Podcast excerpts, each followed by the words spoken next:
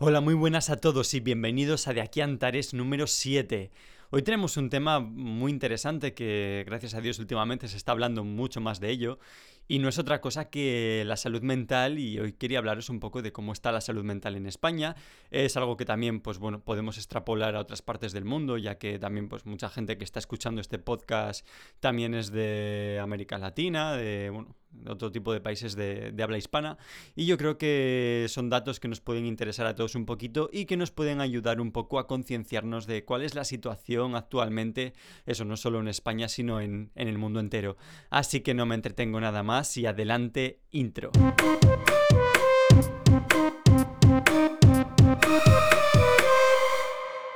Pues aquí estamos un día más y como os contaba, hoy tenemos un tema pues, bastante complicado sobre el que, bueno, al menos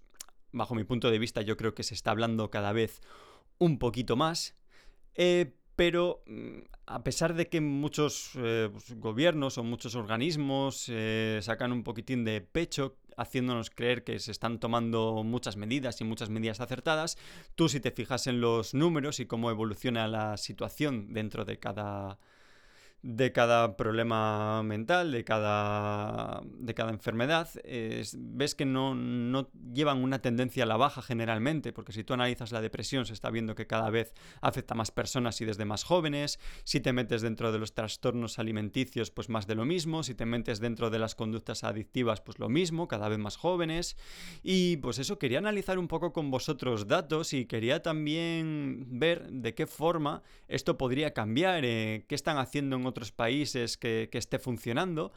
Y tampoco me quiero entretener nada más, vamos a pasar directamente al grano. Yo todo lo que os voy a dar van a ser datos eh, que han ido saliendo en los últimos años, principalmente desde el 2018, que es cuando eh, más registros está viendo de, de estos temas. Y y quiero que veáis un poco cómo, cómo va evolucionando nuestro país y cómo está afectando y a qué porcentaje de la población está, está afectando. Eh, España, por desgracia, es uno de los países donde la salud mental, no sé si por el tipo de encuestas que se están haciendo o, porque somos un, o porque seamos un país que, lo mide más que en el resto de, sitios de, Europa o del mundo. Eh, por desgracia somos uno de los países en los que, más afección tenemos de, problemas mentales. Y bueno, yo creo que es una buena forma de, medir si de verdad se están tomando las decisiones acertadas y si de verdad estamos tomando un camino correcto para erradicarlas, no erradicar, pero sí que disminuir en gran medida las, enfermedades o los problemas mentales. Eh, hablando un poquitín de la depresión en primer lugar, en España 2,1 millones de personas eh, están sufriendo ahora mismo un cuadro depresivo eh, y un 5% de la población tienen ansiedad. Eh, de todas estas, unas 230.000 personas tienen un cuadro depresivo grave. Estamos hablando de personas que tienen una situación insostenible que de verdad les está afectando en su día a día. Eh, la depresión es algo que afecta eh, el doble o algo más del doble a las mujeres y tiene más incidencia entre personas incapacitadas para trabajar de hecho, es que trabajar o estudiar se asocia a menos casos. El tener una mente ocupada o el tener un trabajo que a su vez te hace disponer de, recursos para seguir en tu día a día, pues se asocia eh, también un poco lógicamente a menos menos conductas o menos trastornos depresivos. Eh, uno de cada tres casos corresponden a personas jubiladas y generalmente es uno de los grupos de población más olvidados. Eh, últimamente sí que es verdad que se está haciendo un poco más de, no te diría más de hincapié, pero sí que se está visualizando un poquitín más eh, temas de geriatría o cómo, cómo ayudar a las personas mayores, personas mayores que que cada vez son más, que, viven solas, que tienen problemas para valerse por sí mismas. Y yo creo que es importante trabajar muy bien sobre ese grupo de población porque tarde o temprano, eh, si todo va correctamente, nosotros llegaremos a ese punto y, no queremos estar en, su lugar. Eh, somos el segundo país de Europa con mayor incidencia de depresión después de Grecia. Y más de dos millones de españoles toman a diario ansiolíticos. Eh, no generalmente recetados, no generalmente se sigue una pauta recetada por el psiquiatra o por el médico de cabecera para tomarlo, sino que una vez te han recetado el seguir dicha pauta, luego aprovechas los, los ansiolíticos que te han sobrado para luego automedicarte a ti mismo en, situaciones futuras y yo creo que es algo pues bastante peligroso. Eh, hay un aumento de consumo de un 50% en los últimos 10 años y esto suele ir relacionado un poco con una mayor, o sea, con una, de hecho, una menor inversión en profesionales de la salud mental. A menos psicólogos, más consumo de ansiolíticos. Tú si no tienes acceso a una psicología de calidad, si no tienes acceso a una psiquiatría, a una psiquiatría incluso de, calidad e inmediata, eh, al final tiendes a tomar una decisión que más rápidamente alivie tu, tu sufrimiento, tu sufrimiento temporal. Y no es otra cosa que, que alimentarte o tomar ciertas pastillas, ansiolíticos, antidepresivos y por si todo esto fuera poco, eh, dentro de las cifras nos incluyen las personas que aun sufriendo de depresión no acuden en busca de un tratamiento, así que se estima unas cifras de 4 millones de personas con depresión y un 15% de toda la población española sufriendo ansiedad y algunos estudios incluso elevan a un 20% las personas que han tomado algún tipo de medicación para la ansiedad o la depresión en el último año. Esto quiere decir que muchas de las personas que ni siquiera han acudido a realizarse un tratamiento están tomando sin ningún tipo de prescripción ni supervisión eh, ansiolíticos o antidepresivos y esto como os comentaba antes, está muy asociado, muy ligado a que como no hay disponibilidad de psicólogos inmediata para lo que la gente necesita, no hay disponibilidad de psiquiatría para lo que la gente necesita, la, gente al final lo que quiere es una solución rápida para sus problemas y no hacen otra cosa que, automedicarse y buscan un, remedio, por llamarlo de alguna forma, a muy corto plazo. Además, otro de los problemas graves de salud mental que, nos encontramos hoy en día, que principalmente también afecta a muchos jóvenes y que es uno de los, de los problemas que afectan desde una edad más temprana, eh, son los trastornos de la conducta alimenticia, que afecta a los más jóvenes en gran medida y es la tercera enfermedad crónica más frecuente en ese rango de edades a partir de los 12 hasta los 21 años. Eh, a pesar de que principalmente se desarrolla en mujeres, hay un incremento en los últimos años en los casos de hombres con este tipo de trastornos. Afecta actualmente a unas 500.000 personas en España, pero como siempre no se cuenta el total de los casos, por ejemplo, que no han tenido la fuerza de comenzar un tratamiento. Aquí dentro de este tipo de trastornos se incluyen la bulimia, la anorexia o el trastorno por atracón. Esto pone la diana directamente como habéis escuchado en muchos sitios en las redes sociales, que si bien tienen ese poder de, mantener alto el, sentido de pertenencia, pues de siempre estar en contacto con, con, tus lo que tú consideres como, amigos o, de gente conocida, eh, pues también son capaces de minar la autoestima ya que se han creado unos estándares de belleza muy idealizados que nos enseñan dietas imposibles, que nos enseñan cuerpos excesivamente retocados y todos estos estímulos o inputs a una edad tan temprana como es y una edad tan importante como es la adolescencia eh, puede tener un impacto muy negativo y nos puede llevar a, este tipo de, trastornos que además son trastornos que son muy difíciles de erradicar porque también las personas pues suelen tener una conducta pues muy muy zorrera, muy de, muy de esconder, muy de mm, voy a comer esto, voy a contar las calorías de esto. Hay que tener muchísimo cuidado con esos tipos de trastornos porque son muy difíciles de erradicar y al final afecta a algo tan eh, necesario, imperial como es la propia alimentación. Y claro, luego si juntas lo difícil que son de erradicar este tipo de enfermedades con el daño que generan a tu organismo, pues bueno, lo conviertes en una de las enfermedades que tienen una mayor tasa de mortalidad también por ser es una enfermedad tan difícil de, erradicar, es muy importante que la persona que está afectada por esta, por esta enfermedad de verdad sienta que, que necesita el cambio, que de verdad se sienta apoyada por, su, por los elementos externos, como puede ser su familia, como pueden ser sus amigos. Y además también es importante que se identifique muy rápido el problema y que se siga el, el tratamiento adecuado. Y para eso, pues como voy a repetir mil veces, lo que tiene que haber es disponibilidad de psicólogos,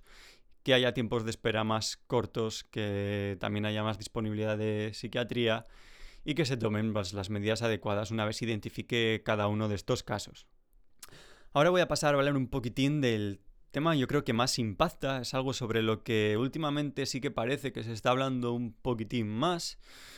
aunque sí que ha habido durante muchísimos años que es algo que se ha tenido totalmente oculto. Yo creo que muchos de vosotros ya saben por, por dónde van los tiros ahora mismo. Eh, es algo sobre, sí, que cada vez se está hablando más, pero yo creo que no se están tomando las medidas adecuadas y a la vista está porque los casos no paran de, no paran de subir, cuando realmente pues ya deberían de estar bajando un poco, que estamos ya en pleno 2023. Pero no es otra cosa que los suicidios. Eh, en España los, los datos siguen disparándose año tras año y no solo año tras año, sino día tras día porque se producen unos 11 suicidios al día. Eh, esta cifra yo creo que la gente no es, no es consciente de, lo que puede llegar a afectar, porque no solo está afectando a la persona que toma la decisión de quitarse la vida, sino que también esto afecta a muchas familias y, a las relaciones que tienen las familias con, con ellas. O sea que yo creo que es algo sobre lo que tenemos que tener mucho, cuidado, mucho cuidado porque el problema no es hablar de ello, sino que el problema para mí es evitarlo, intentar no hablar de ello. Es algo sobre lo que hay que hablar porque está claro que hay que tomar decisiones para, intentar erradicar. Yo creo que cada, cada suicidio se podría, se podría evitar de una forma o de otra. Que mueran 4.000 personas al año no es, no es una casualidad. Eh, eh, algo se está haciendo mal, la sociedad algo tiene que estar haciendo mal, tienen que estar funcionando mal muchas cosas para, para, para, que esto para que esto suceda. Obviamente hay mucha gente que tiene problemas y tiene mayor predisposición a ello, pero si de verdad se estuviesen haciendo todo lo necesario desde todos los puntos de vista, no solo desde el gobierno, sino también desde el punto de vista personal, desde el punto de vista humano de cada uno de nosotros, yo creo que ninguna persona debería llegar a, a tomar esta decisión. El 75% de las personas que se suicidan son hombres. Eh, de hecho, unas 300 personas de las que se han suicidado, unas 300 de las 4.000 que, que se han suicidado en el último año son mm, chavales, por así decirlo, entre 14 y 29 años. Y también hay casos aislados de personas de menos de 14 años que se, que se han suicidado. Son cifras muy elevadas, son personas que están, eh, digamos, en la plenitud de su vida, que por haber sufrido bullying, por haber sufrido alguna condición familiar excepcional, eh, por que no se les ha ayudado en un momento determinado, han llegado a tomar la decisión de, quitarse la vida. Y yo creo que es, no pasa nada por admitirlo y, aparte de admitirlo hay que tomar las decisiones necesarias para que, para que esto deje de suceder. Eh, la edad más, más común para, de, que la gente se, se, suicide es entre 40 y 59 años. Y bueno, a pesar de que cada vez se saca más pecho con la prevención del suicidio, la realidad es que desde el 2018 no ha hecho más que, que aumentar cada año. Luego, por hablar un poco de otros países o cómo están tomando decisiones en otros países, porque aquí desde luego no se ha tomado prácticamente ninguna, más allá de las líneas de, de ayuda, de apoyo telefónico, en países como Hungría o Dinamarca se redujeron las tasas de suicidios con una mayor inversión en plazas de psiquiatría. Eh, también se invirtió en líneas de prevención del suicidio, eh, se controlaron elementos con los cuales podrían producirse, tal como limitar las pastillas en ciertos medicamentos o controlar la venta de, ciertos pesticidas que, hubiesen sido utilizados para ello. Y bueno, es verdad que partían de tasas mucho más altas, pero en estos países trabajando sobre una tendencia a la baja, o sea, están trabajando sobre una tendencia a la baja, mientras que en España no se sigue una tendencia a la baja, sino que está subiendo un 6%. Y luego, por ejemplo, a pesar de otro tipo de elementos pues, externos que pues, que nos pensamos a veces que no podemos controlar, como que en, verano las tasas de suicidio suben, ya que estas y muchas otras conductas eh, pues, del tipo violenta se, se acentúan con el calor, eh, y que bueno, además también hay grupos de riesgo con mayor predisposición, como os comentaba antes, al suicidio, y pues yo creo que todas estas muertes son evitables y se debería de trabajar para erradicar todo lo posible este tipo de patologías. Y un poco para reforzar mi idea de que no hay suficiente Mm, digamos, por decirlo de alguna forma, no, hay, no tenemos una flota lo suficientemente importante de psicólogos y psiquiatras en España. Eh, los indicadores de autopercepción de bienestar psicológico eh, indican que ha habido una bajada importante en los medidores de bienestar emocional, pero en cambio las consultas no han aumentado y la mayor parte de las personas que acuden a un psicólogo son las de mayores recursos económicos. Ahora mismo la psicología de calidad eh, inmediatamente necesaria, pues, cuando estás en un caso crítico, pues para tener un buen diagnóstico no es, no es accesible para la mayor parte de la población. El tiempo de espera para una consulta en España va desde los 25 o 30 días hasta los 72, dependiendo en gran medida de cada comunidad autónoma. Y esto obviamente contando con la, con la sanidad privada. Ya luego si nos vamos a, a consultas públicas, ya esa espera sobrepasa los cuatro meses y hay gente que no tiene cuatro meses. Eh, cuando muchos de los cuadros mentales o problemas mentales de muchas personas necesitan pues una atención realmente inmediata. Y bueno, para andar todavía un pelín más dentro de la salud mental y de cuáles son los problemas que en mayor medida afectan a las personas, incluso principalmente a jóvenes, podemos indagar más en las adicciones. Más adelante haré un podcast específico sobre el tema porque la adicción al juego está aumentando a un ritmo muy alto y el consumo de ciertas sustancias que se creía que tenían una tendencia a la baja, como la cocaína, pues se mantiene estable o con pequeños repuntes. Luego también la toma de tranquilizantes sin control, el uso abusivo de redes, etc. Y bueno, el alcohol hoy en día pues, está totalmente normalizado y hoy en día parece un elemento social clave para muchos.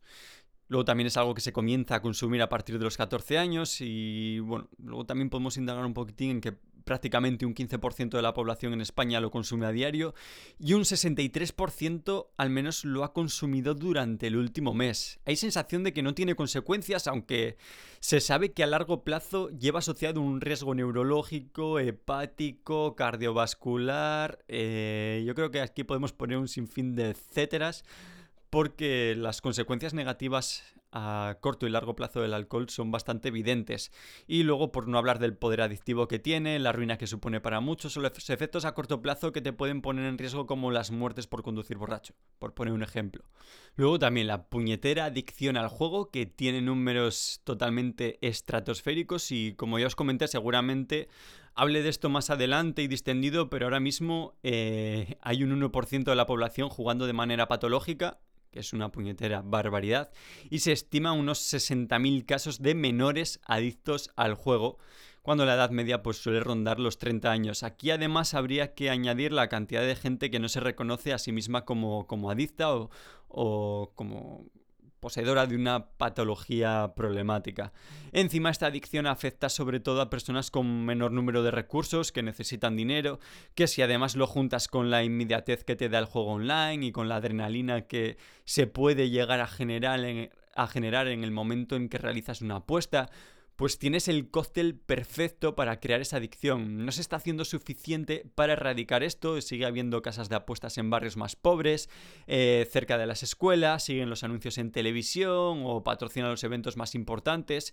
E incluso dentro de este tipo de conductas adictivas se podrían incluir un poco la, adicción a las compras, que si empleamos además un poquitín más todo este tipo de conductas adictivas, eh, pues no solo a, a comprar o al juego o a la bebida, también a otro tipo de consumo de sustancias, pues producen esquizofrenias, producen depresión, producen suicidios o, producen nuevas adicciones a través de todas estas adicciones de las que ya hemos hablado y al final vas sumando y el porcentaje de personas que se encuentran en una situación crítica en cuanto a salud mental es muy muy alarmante. Insisto que no hay actualmente ni un 1% de los recursos ni la concienciación que hacen falta para ayudar a tantas personas. Eh, se comenta que a rasgos generales a lo largo de nuestra vida un 25% de la población tendrá un trastorno mental, como he dicho, a, lo largo de, a lo largo de su vida. Prevenirlo y poder tratarlo implica invertir en psicología, en psiquiatría, además de educación psicológica desde muy temprano, a una, a una, edad muy temprana,